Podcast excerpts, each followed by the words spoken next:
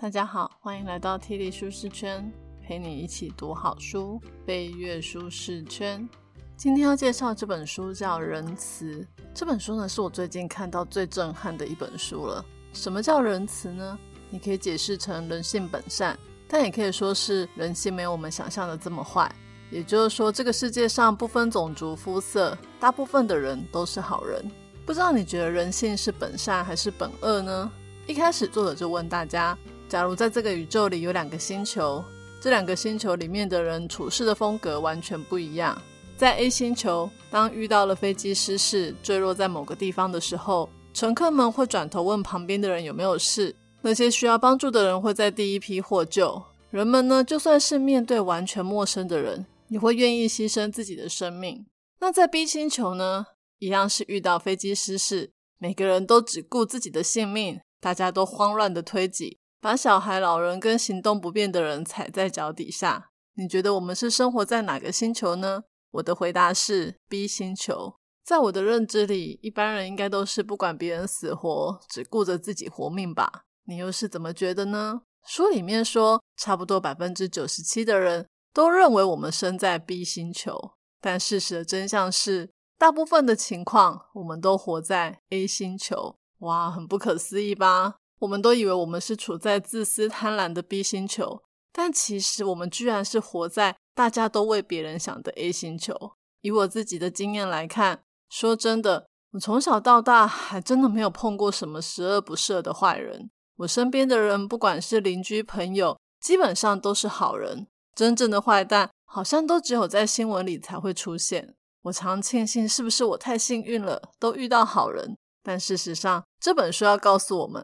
大家都很幸运，我们遇到的绝大多数的人都是好人。那你可能会说，怎么会？电视上明明就有很多坏人。还记得我们在第十二集《证券》那本书里面也有说到，其实世界呢比我们想象中的美好很多。而新闻呢是因为要吸引大家的眼球，所以一定会把最糟糕的事放大渲染，这样子才会有收视率。我们也因为这样子，常误以为这个世界很糟糕。说真的。要写一本讲人性其实没有这么坏的书，是需要很大的勇气。因为过去有很多重要的文献也都告诉我们，人性真的很坏。而这些人性很坏的文献，跟新闻一样，即便数量不多，也会吸引我们的眼球，被我们到处传扬。为了要证明仁慈这件事，除了告诉大家，还有很多研究都说人性很好。作者还花了超多的时间去找到那些推翻人性本恶的证据，有好几个都是我以前听过的论点，像是路西法效应、破窗理论、电极实验等等。这本书的内容很丰富，因为人性太复杂，所以作者采用了各个击破的战术，让我们从各个不同的角度来重新认识人性。也因为这本书实在太精彩了，所以我会分两集来说这本书。好，那我们就开始吧。本节 podcast 将为你带来以下三个部分：一、苍蝇王在真实世界的样子；二、路西法效应原来不是那样；三、电极实验是为了成就更重要的事。不知道大家有看过《苍蝇王》这本书吗？我是没看过。这是一本英国作家写的小说，里面的内容是在讲有一架飞机失事，坠毁在一座无人岛，幸存者只有几个英国的学童。他们一方面等待救援，一方面呢也建立一些制度来维持生活的秩序。他们聪明，还选了一个领导者来领导大家。而领导者的计划很简单，就是大家开心的玩，活下去，持续的点狼烟，让经过的船只可以看到他们。本来呢大家都很开心，但是孩子就是孩子，就是会有人只想要玩，不想要顾火堆。后来真的有船经过。可是因为狼烟已经熄掉了，所以就错过了他们。那个小小的领导者非常的生气，他把大家骂了一顿，所有的人吵成一堆。到了晚上呢，大家就很害怕，想说岛上会不会有什么毒蛇猛兽出来攻击他们？所以呢，他们就开始在脸上彩绘。但其实他们不知道，真正的猛兽就在他们的心里。而这头内心的猛兽最后没有办法克制冲动。就跑出来攻击同伴。过了好几个星期，终于有一个英国海军看到了这座小岛。但是孩子里面已经死了三个。这个故事就是要告诉我们，即便是这么小的小孩，内心都有一个极丑陋的黑暗面。苍蝇王的原文呢，是来自于希伯来文，也就是圣经中的巴利，被称为是万恶之首。作者以苍蝇王来命名，就是要告诉大家，遇到危难的时候，我们心里的兽性会胜过人性。虽然这个苍蝇王呢，只是虚构的小说，没有真实的发生，但是它却成了畅销书。大家好像都相信这样的事情真的会发生在现实社会里。毕竟那种为了生存不择手段的事情，每天都在这个世界里发生。只不过这本书讲的是小孩，但相信人性本恶的人们也不会觉得意外，因为小孩本来就是小恶魔嘛。但是我们对人性的想法是正确的吗？作者想要了解，在真实世界里，会不会真的有小孩在无人岛上会杀了自己的朋友？后来呢，真的让作者找到一个真实世界里的苍蝇王版本。我们就来看看几个小孩在无人岛生活会发生什么事。时间是一九六五年的六月，在东家的首都有一个天主教的寄宿学校，那里有六个很皮很皮的小男孩。他们想象自己就跟日本动漫《海贼王》一样，想要追求自由，在海上自在的翱行，最好呢一路可以开船到斐济，再到纽西兰。所以他们就跑去偷了一台渔船出海。这六个孩子呢，就只带了两袋香蕉、几颗椰子跟一个小瓦斯炉出海，没有带罗盘，也没有带地图。本来呢，一切也都还蛮顺利的，但是他们在船上睡着了，没有人掌舵。醒来的时候遇到了暴风雨，舵居然就坏了。他们在海上漂流了八天，没吃的，也没水喝，只能收集一些雨水。后来他们看到一座小岛。就跟苍蝇王差不多的无人岛，只是那里没有沙滩、棕榈树，有的是一堆巨大岩石。这里叫阿塔岛。其实那里不是一个适合居住的小岛，因为石头太硬了。六个孩子呢，一样也是生狼烟，对外求救。但跟小说的苍蝇王不太一样的是，他们一次都没有让火熄灭过。后来呢，有一个叫华纳船长的人找到了他们。世人才知道岛上发生的一切事情。当船长呢找到他们的时候，男孩们已经建立了一个小社区，有菜园，有挖空来储存雨水的树干，有运动房，还有一个羽球场，以及一堆不熄灭的火。这些东西呢，全部都是靠孩子们的手工，一把旧刀片跟大量的决心做出来的。当然呢，他们也是有建立制度的，像是分成两队来工作。要种菜、煮菜，要看守，轮流值班。有时候呢，孩子们也会吵架。不过呢，他们会用强行暂停的方式来解决，就是大家分开冷静个几小时再回来，互相道歉之后，在一起快乐的过生活。他们每天早上呢，都会从唱歌、祈祷开始一天，睡觉前也会唱歌、祈祷。还有人用漂流木跟破渔船上面的六根钢索做了一把吉他。也有孩子呢，在岛上失足摔断了腿，但其他人用树枝、叶子固定了他的腿，让他好好休息，分担他的工作。最后，他们在一年多以后，也就是一九六六年的九月十一号获救。这六个小孩一个都没死，不止这样，还健康的很呢。医生说他们的体格非常的强壮。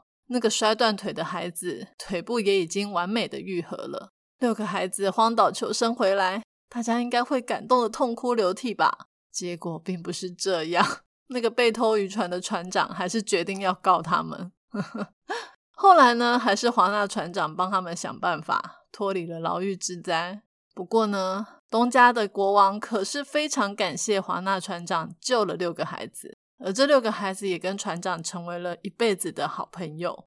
这个就是真实版的《苍蝇王》的故事，是不是超级温馨又感人？在真实的世界里，没有那种因为害怕就残害同胞的剧情，有的是互相扶持、经历患难建立的友情，跟小说版的《苍蝇王》根本是天差地远。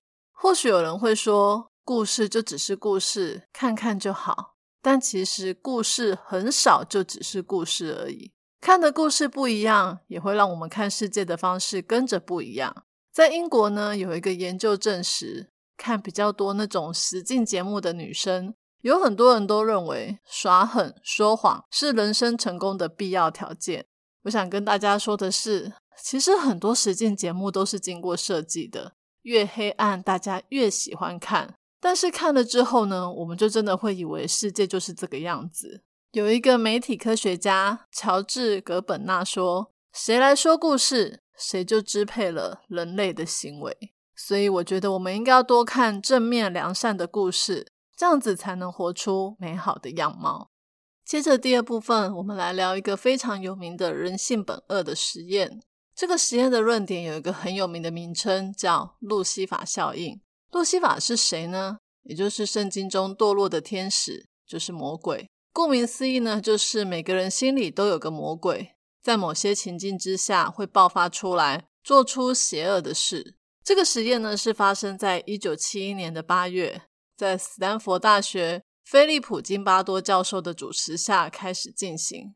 为了让实验很逼真，他们还派了警察去一个住所，抓了九个年轻人到一个地下室的监狱里，让他们换上囚犯的服装，而同时间有九个学生穿着狱警的制服，并且都戴上反光的太阳眼镜。简单的说。这十八个人呢，就是拿了金巴多教授的实验费来这里扮演囚犯跟狱警。教授想要知道人们会不会因为身份的不同而做出跟原本个性不同的行为。这个实验呢，我以前就有听过，当时我就想说，这不就是在演戏吗？又不是真的狱警跟囚犯，怎么可能会有什么行为上的改变？应该就是相安无事的度过吧。结果呢，他们演戏演的超逼真的。逼真到出现了脱序的行为。狱警呢要求九个囚犯脱下衣服，在走廊上裸体排队，他们的脚踝被铐上铁链，然后每个人都拿到一个号码，这个号码取代了他们的名字，成为身份的识别。而每三个人一组被关在牢房里。实验呢才开始第二天，就出现了崩坏的现象，囚犯们开始大闹，结果狱警只好用灭火器来反击他们。接下来几天呢，狱警变本加厉，设计了一堆教训人的方式来瓦解这些囚犯的心理，像是剥夺他们的睡眠、言语的侮辱、贬低他们的人格，加上牢房的环境很差，到处都是排泄物的臭味，搞得囚犯都快要崩溃了。但狱警却陶醉在自己的权力之中。这个实验呢，一直进行到第六天，才在旁人的提醒下喊停。九个囚犯里面有五个都呈现极度情绪沮丧、哭泣、愤怒以及严重焦虑的问题。为什么会这样呢？那九个来参与实验的学生不都是普通人吗？怎么会因为穿上了狱警的制服就变成了路西法？如果大家有看过一个我超爱的知名作家格拉威尔写的《引爆趋势》，就会知道，并不是因为这九个人天生就是坏人，而是因为他们被放进了一个坏的情境里面。也就是说，只要改变人所处的环境，就能够改变他们的行为。就算是从好学校、幸福家庭里面挑选出来的普通人，只要到了狱警的那个情境，也会变成那样的人。所以有人说，史丹佛的这个实验就是穿着狱警制服后的自然结果。大家听到这里会不会觉得很恐怖？原来我们人类这么容易就被引出劣根性。听过这个实验的人，很多人都会说。这也难怪，在第二次世界大战的时候，德国纳粹会疯狂的让犹太人灭族，而日本侵华的南京大屠杀也是在残忍的杀害平民百姓。这些人难道从小坏到大吗？并不是，而是他们穿上了纳粹日军的服装之后，就做出了灭绝人性的极端行为。说真的，我在十几年前第一次听到这个路西法效应的时候，超级沮丧的。我心想。如果是我去当狱警，会不会也变成了一个我自己都没有办法想象的坏人？我向来很爱看一些心理学的实验，也都蛮相信这些实验结果的。我想说，都能够写成书了，应该已经经过重重的考验了吧？结果没想到，在看了这本《仁慈》之后，真的是开了我的眼界。原来有很多的实验都不一定百分之百的真实。作者呢访谈了几个跟这个监狱实验有关的重要人物，其中有一个是法国社会学家蒂伯勒特西耶，他是第一个去查金巴多教授的研究档案，他发现几件重要的事。第一个就是，我们都以为那些狱警是到了那样的情境，自然而然的引出邪恶的一面，变成虐待狂。因为金巴多教授在接受访问的时候，也都说是那些狱警自己定下维持秩序的严厉法则。但是呢，这个法国社会学家却在他的研究档案里面发现，其实不是这样的。金巴多呢，在实验之前就有跟狱警开会，里面有一堆记录描述着。是金巴多呢，跟那些学生说，在实验的时候，你们必须要创造出一种挫折感、恐惧、无力感。例如，一定要让他们穿上囚犯的服装，只可以用号码称呼他们。也就是说，金巴多其实一开始就在控制这个实验的走向，让狱警好好的扮演他们执法的角色。其实呢，金巴多一开始呢是把实验的重点放在囚犯的身上，他想要知道囚犯在强大的压力下。会变得多么的厌烦、沮丧、害怕。也就是说，他一开始不是要研究什么路西法效应的。而这些狱警呢，也都认为他们是金巴多的研究助手，所以呢，他们就真的要去演出那样的效果。在档案里面还有记载着，金巴多也会对那些狱警施以压力，叫他们对囚犯再更严厉，还会骂那些办不到的人。听到这里，我真的是傻眼了。还有更妙的哦。在法国社会学家揭开了这个实验的真相之后，后来就有很多人去访问那些实验对象，很多人都说，因为金巴多给他们的酬劳很好，一天差不多是现在的一百块美金，不过要事后才付钱。他们会担心，如果不配合演出，就拿不到钱。也就是说，大部分的人都是在演，不是真的引发出那些行为。我真的不知道该说什么了。我已经不知道我以前看过的心理学研究哪些是真的，哪些是假的。不过可以庆幸的是，这个史丹佛监狱实验是操弄出来的，让我对人性又重拾了一点信心。故事到这里还没有结束。后来有两个英国心理学家，他们想说他们也来重塑这个实验，但前提就是不做任何的操弄，而且还要在众目睽睽之下实验。所以他们就跟英国广播公司合作。弄了一个真人实境节目，叫《实验》。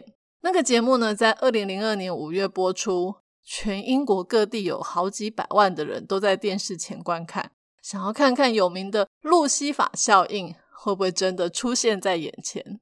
那个几天的实验被剪成了一支四小时的影片。心理学家呢都没有跟狱警说他们要做什么，就只是单纯的在旁边观察而已。到了第二天呢。有一个狱警提议要拿他们的食物分给囚犯，好提振一下士气。第四天，有一个狱警还跟囚犯说：“哇，把这些时间撑完，我们就可以去酒吧喝一杯了。”第五天，一名囚犯提议说要设立民主制度。第六天，有一些囚犯逃出牢房，他们跑去狱警的食堂抽根烟，有几个狱警一起加入。第七天，整个团体投票支持设立公社。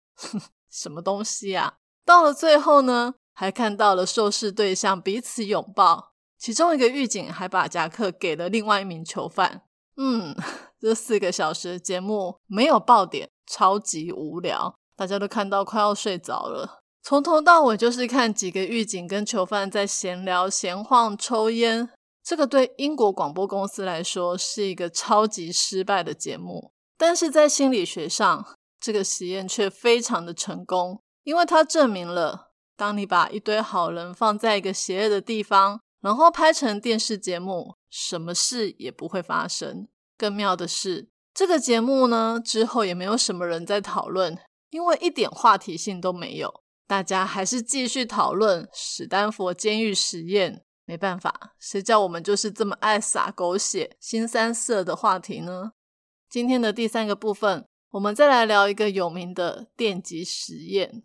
在一九六一年的时候，有一个年轻的助理教授叫米尔格兰，他做了一个实验，就是参与实验的民众会被安排坐在一个大型的装置前面，研究人员会跟他们说，这个装置就是电极的机器。然后呢，同时呢，有人会坐在隔壁的房间，而且是被皮带绑在椅子上。游戏的规则是这样的。那个绑起来的人会有人考他记忆测试，如果呢他答错了，来参与实验的那个人就要按下一个开关，对那个被绑的人施以电击。一开始答错的时候呢，电极的瓦数很低，差不多十五伏特。但是如果答错的越多，研究人员就会叫参与实验的民众增加瓦数。这个时候，就算是隔壁房间的人因为强烈的电击大声的惨叫，研究人员还是会叫参与实验者继续增强，一直加到最高极限四百五十伏特为止。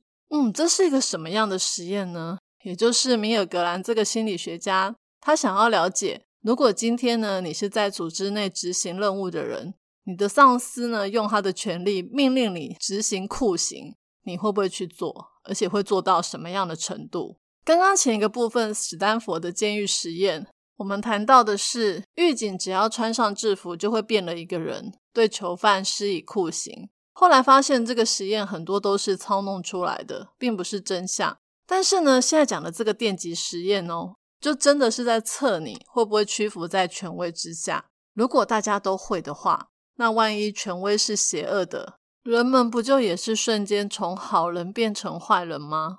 而这个电极实验非常的成功，后来发现有百分之六十五的参与实验者真的一路给他加到了四百五十伏特。当时的《纽约时报》头条是这么写的：是什么样的人能够把几百万的人送进毒气室？从米尔格兰的研究结果来判断，答案非常的明确，就是我们全体的人。也就是说，只要有权威，我们就会服从。这个实验呢，它发生的时间是在第二次世界大战之后，也差不多在那个时候呢。德国有一个执行纳粹屠杀犹太人最主要的执行者阿道夫·艾希曼被抓去审判。那个人在审判的时候，一直说他会对犹太人这么做，全部都是因为希特勒教他这么做的。他只是服从权威。更可怕的是，你在艾希曼的身上。完全嗅不到任何一股暴力之气，而且有六个心理学家对他做过评估，最后的结论是他是一个比正常人还要正常的人。这个艾希曼的状况呢，刚好就符合电极实验的结果。也就是说，为什么一个正常的好人会做坏事？答案是因为有人叫他们这么做。哇，这超可怕的！如果我们会因为顺服在位者，就做出伤天害理的事。那我们的良知到底在哪里？那不管今天你是站在人性本善或本恶的论点，也都不重要了。反正只要有权威，人们就是会做坏事。还记得我们这本书叫《仁慈》吧？作者当然不会死心，怎么可以就这样屈服在这个研究出来的论点呢？所以他收集了很多资料来还原电极实验的真相。大家想一想，假如你是被邀请来参与实验的人。你发现你按下电极钮的时候，隔壁的人会大声惨叫。你会相信这一切是真的吗？虽然呢，教授宣称呢，大部分的人都相信这个实验的真实性，但是他的研究档案里面还是充满着参与者表达怀疑的各种描述，像是有人说，怎么可能在耶鲁大学的实验室里面，旁边还有科学家在看，会有人被电击到死呢？后来呢？教授在事后有寄一份调查给参与实验的人，结果发现差不多只有百分之五十六的人相信他们真的在对人电击，有差不多百分之四十四的人是不相信的。他们都觉得从头到尾都是在演戏，并没有真的电击这件事发生。可是呢，我们这本书的作者还是想要知道，那那百分之五十六相信真的有在电击的人，是不是真的服从了权威？他发现。教授呢给研究人员的指导手册是这样讲的：如果你遇到不听话的实验对象，首先你要说“请继续”。如果对方又不肯，你接着说“本实验就是需要你继续”。他再不肯，你就说“你继续进行有很重要的意义”。那个人还是不肯，你就说“你别无选择，一定要继续”。大家有发现吗？只有最后一句才有权威命令的感觉。而且去听他们对话的录音带，会发现，通常讲到最后一句的时候，大部分的人都会停手，直接抗命。后来呢，有人在一九六一年之后复制了米尔格兰的实验，也是得到相同的反应。所以呢，实验的结果其实是，如果研究人员越霸道，实验的对象就越不服从。真实的人性其实是我们非常讨厌人家对我们发号施令。但是呢，还是有一些参与实验的人对研究人员的指令言听计从。为什么呢？答案是因为他们相信教授。有一个参与实验的人说，他是为了他脑性麻痹的六岁女儿才坚持下去的，因为他希望医学界有一天可以找到解方。还有人说，只要能够有好结果，你们就用尽方法继续实验吧。在我们这个混乱疯狂的世界里，一点一滴的善意都是必须的。哇哦！而且在实验后，米尔格兰教授会跟受试对象说。他们的贡献会对科学非常有帮助。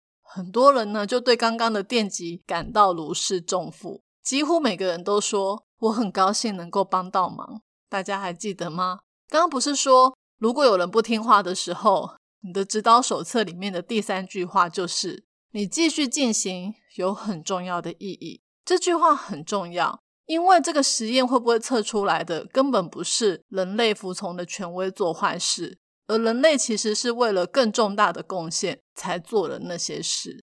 在一九七零年代的时候，有个心理学家叫唐米克森，他也重复了米尔格兰的电极实验，结果他得到了一样的结论。他说：“事实上，人们会为了努力做善事而吃尽苦头。”天哪，这个真的差超多的，意义性完全不同。后来也有人在上一个史丹佛的监狱实验里面发现，金巴多教授呢。也是跟那些狱警讲，请你们参与这个监狱实验，目的是为了检讨现在的监狱系统。如果研究顺利的话，就可以提出监狱的改革方案。大家有没有觉得整个感觉好像是在看八点档连续剧《峰回路转》？原本呢，因为这些实验，我们都以为人性就是这么坏，没想到背后的原因居然是这么的正面有意义。今天的说书就说到这里，这本书还没有讲完。下一集我会带大家来看，在第二次世界大战的时候，为什么德国纳粹有这么多人都去做了可怕的事？如果不是受到权威的影响，那又是什么呢？还有，面对人性的时候，我们应该有哪些处事的原则以及警惕呢？我已经把今天所有的重点内容都放在我的部落格 podcast 的说明栏有连接哦。这一集的题目是：听完了这本书之后，你对人性有新的看法吗？欢迎你留言跟我分享你的看法。愿上帝帮助我们对人性有更多正确的了解，让我们不要因为对人性的误解而使得这个社会人与人之间产生猜忌、怀疑与隔离。帮助我们都能够成为更好的人。体理舒适圈，两周一本好书，我们下次见，拜拜。